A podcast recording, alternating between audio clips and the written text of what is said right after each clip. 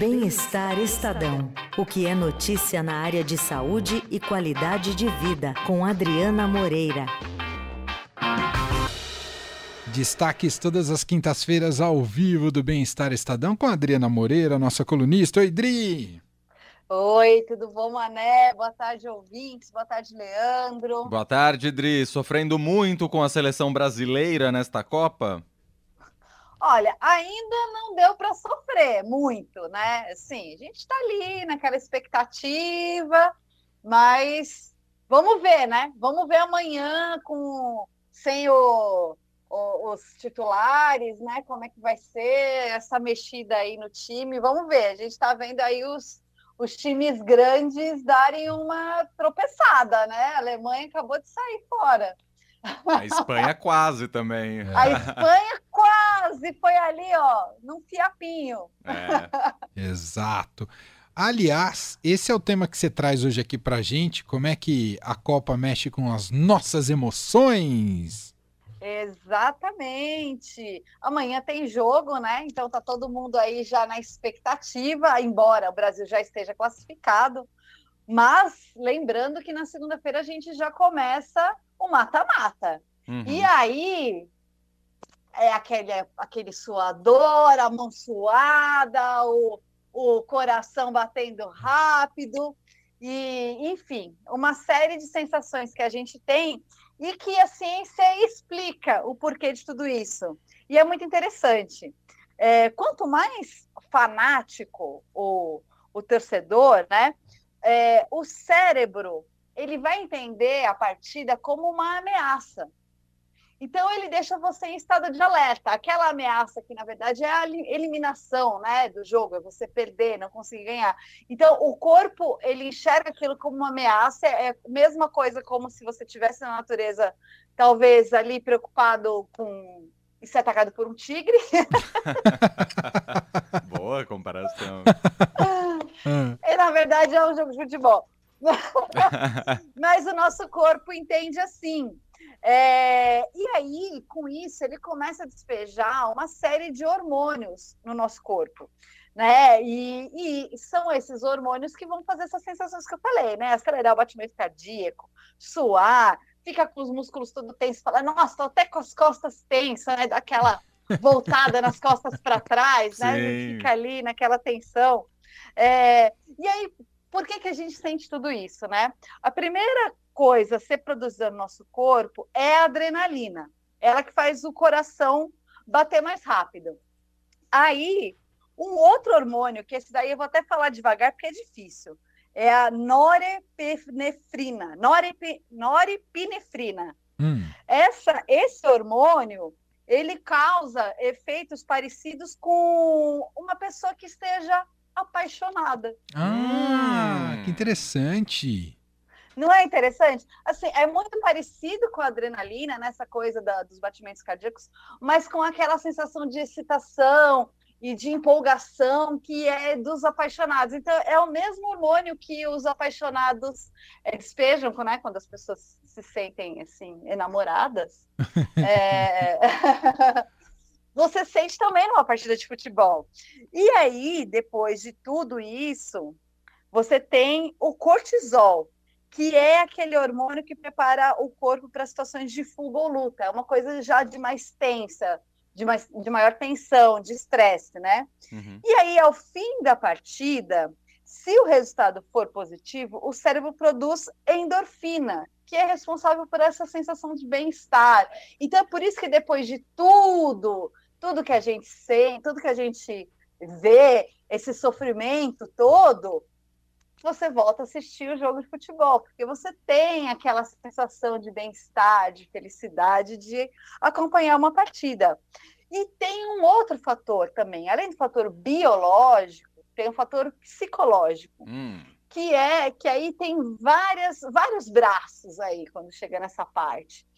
Um deles é a, o fato de você é, é, de poder trazer uma nostalgia às vezes, né? Então é uma tradição às vezes familiar você assistir a Copa do Mundo com seu avô, com o seu pai, com a sua família inteira reunida, fazer uma festa e essa essa sensação de pertencimento, né? Essa, esse grupo é, e essas memórias positivas fazem com que você queira repetir isso, continuar essa tradição, né? É, é, você tinha memórias positivas disso no passado e você quer trazer de novo essas memórias para o longo da sua vida, às vezes repetindo até com seus filhos ou com seus amigos, enfim. E essa sensação de pertencimento que eu falei, né? Quando você faz parte de um grupo, eu falei ali atrás, né, do, do da gente ter essa sensação de é, fugir de um tigre, de ficar alerta, né? Quando você faz parte de um grupo, é, é, é, esse alerta de detecção de perigos ele é reduzido.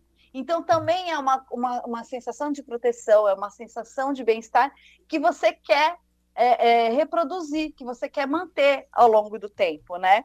E, e aí os, os especialistas explicam que isso acontece porque é, além de você estar em conjunto com outras pessoas, é, é, um, é uma, uma carga de emoção coletiva, né? Uhum. Que todo mundo ali se junta e se sente pertencendo a um grupo. E até o nosso colunista, o Daniel Martins de Barros, ele está escrevendo uma coluna para essa, essa Semana do Bem-Estar, que ele fala é, que até corintianos e palmeirenses já não brigam mais né? Os cariocas e os paulistas também não brigam mais, porque todo mundo está ali torcendo pelo Brasil.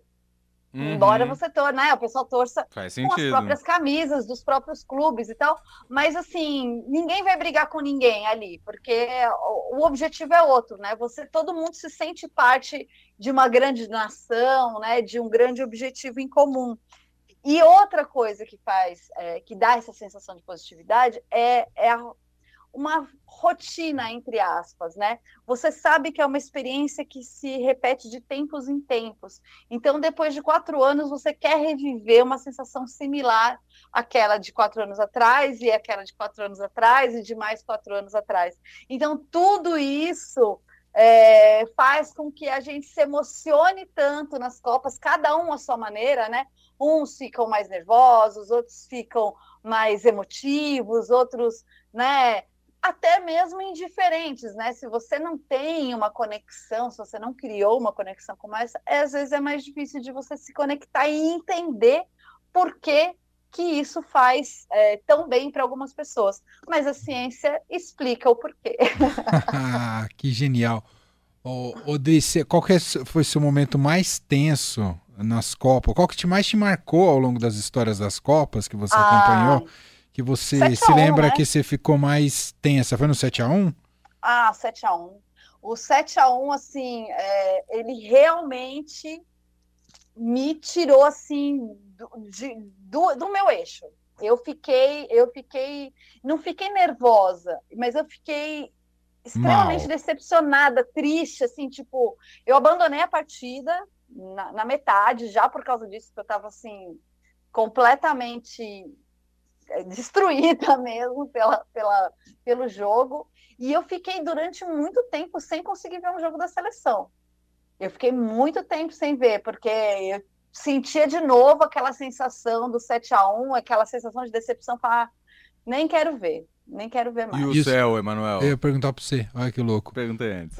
O, o meu foi a disputa de, é, por pênaltis entre Brasil e Holanda na semifinal da Copa do Mundo de 1998. Eu, eu falei, acho que eu não vou aguentar. Fiquei muito tenso. Depois Olha encaminhou positivamente para o Brasil. Uhum. Mas eu acho que foi, com a seleção brasileira foi o momento, sem dúvida, mais tenso uh, da minha vida Olha que eu já passei. Era adolescente, né? Uhum. Aquela uhum. fase que você é mais apaixonado por Sim. futebol. Então, Sim. acompanhei aquele. Foi muito triste a derrota para a França, mas foi uma construção ao longo de uma partida, né? Uma disputa de pênaltis. Aliás, é... antes até da partida, porque né, foi é, a, a questão do, do Ronaldo, Ronaldo e tal. tal. Mas aquela disputa de pênaltis foi realmente ah, falei, ai meu coraçãozinho. e o seu, Leandro? Com a seleção brasileira? Disputa... Porque com o clube a gente ah, ainda é mais apaixonado, com, é mais difícil. Com o clube ainda. é mais difícil, mas também disputa de pênaltis, mas a disputa de pênaltis de 94. Eu ainda era criança, ali eu tinha 11 ah. anos de idade, acho que era isso, mas não sei direito boa, fazer hein? conta. Foi. Não, é, essa terminou positivo, mas ali eu fiquei tenso. Eu me lembro muito que a minha irmã ficou ainda mais tensa, porque ela não, ela não assistiu a disputa de pênaltis. Ela foi pro fundo da casa, tentar ficar no lugar mais silencioso possível e tal, e só quis saber o resultado depois. É uma maneira de evitar, né, de passar por isso, né, Dri? É, o, o, meu tio, ele fez exatamente a mesma coisa em 94, Leandro. Só que ele não foi para o fundo da casa. Ele foi para o Parque do Ibirapuera, que na época não tinha absolutamente nada, nenhuma pessoa. Zero. Hoje tem telão lá para a galera acompanhar, né? Sim. Na época, não. Ele foi para lá e aí ele voltou com um balão verde e amarelo. que maravilhoso. Aí ele viu depois, né? Porque também ele ficou muito tenso com a final e ele nem, nem quis ver a final. Ele só foi só. Ele falou: soube que o Brasil ganhou por causa dos fogos. É, esse dia eu tenho uma história engraçada, porque acabou a energia de casa, a luz do bairro, Uh, justamente no final da prorrogação. Eita! Ai, meu Deus! Aí a gente entrou tudo dentro dos carros, dos carros que tinham disponíveis e fomos atrás de um lugar que tinha energia para conseguir assistir a disputa gente, de pênaltis. Isso é coisa de filme! é, total. Foi total de filme. Aí a gente chegou no lugar que tava passando um telão, correndo e conseguimos ver a disputa de pênaltis, mas em casa não tinha energia para assistir. Foi bem foi trágico. Você sabe que em, no... em 94 também acabou a energia em casa, só que acabou no jogo do Brasil com os Estados Unidos. Ah, nas oitavas. Nas oitavas. A gente não viu ao vivo a cotovelada do Leonardo, que ele foi expulso. ah! Mas aí o radinho de pilha salvou. A gente salvou. pelo menos acompanhou isso. A gente é não assistiu, mas ouviu. É, é. Tá vendo? A gente tá, tá mostrando aqui na prática ou, ou, como essa sensação né, de você contar e ter uma história toda por trás da, da Copa, e como isso mexe mesmo com Verdade. a gente, né? Verdade. Não é só o, o, evento de tensão, mas também é, é, é, a parte de toda a história que, que permeia a Copa. É muito, é muito emocionante mesmo. Eu sou muito fã de Copa, eu assisto todos os jogos que, que são possíveis de assistir para mim, né? Porque, enfim, às vezes a gente está né, trabalhando, né? Uhum. Às vezes tem que trabalhar, né? Vai entender. É, é, infelizmente, né? A gente ainda tem que trabalhar e aí não dá para ver. Mas assim, sempre que é possível, eu inclusive tra é, trabalhei muitos anos no, nas copas no esporte, né? Eu era deslocada para lá, ficava lá com, com o pessoal ajudando, porque eu, eu realmente curto Copa, curto Olimpíada, acho que são eventos memoráveis, apesar né, de sempre terem polêmicas ali, mil coisas por trás, mas o evento em si é, é realmente muito emocionante. É. E é. tem gente que hum. tem dificuldade de Assistir, ver algumas né? partidas. É, você sabe que os, os daltônicos eles andaram reclamando aí da de Suíça e Camarões, né? A Suíça estava toda de vermelho, Camarões de verde, e aí, para dependendo do tipo de daltonismo, é, você não consegue diferenciar os uniformes, né? Verdade. Então, o pessoal na, no Twitter estava pedindo também para a FIFA começar a prestar atenção nesses detalhes, né? Porque são é, detalhes que fazem toda a diferença, né, Adri? Fazem toda a diferença. Tem muita gente com daltonismo no mundo, né? Uhum. Não é uma doença assim é, tão rara.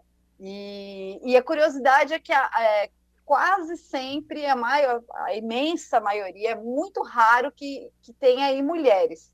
Normalmente são homens daltônicos, né? Porque passa no cromossomo X. E como a mulher tem dois cromossomos X, é, um compensa o outro quando vem hum. com, com essa deficiência, né? Que, ela, que a mulher recebe do pai.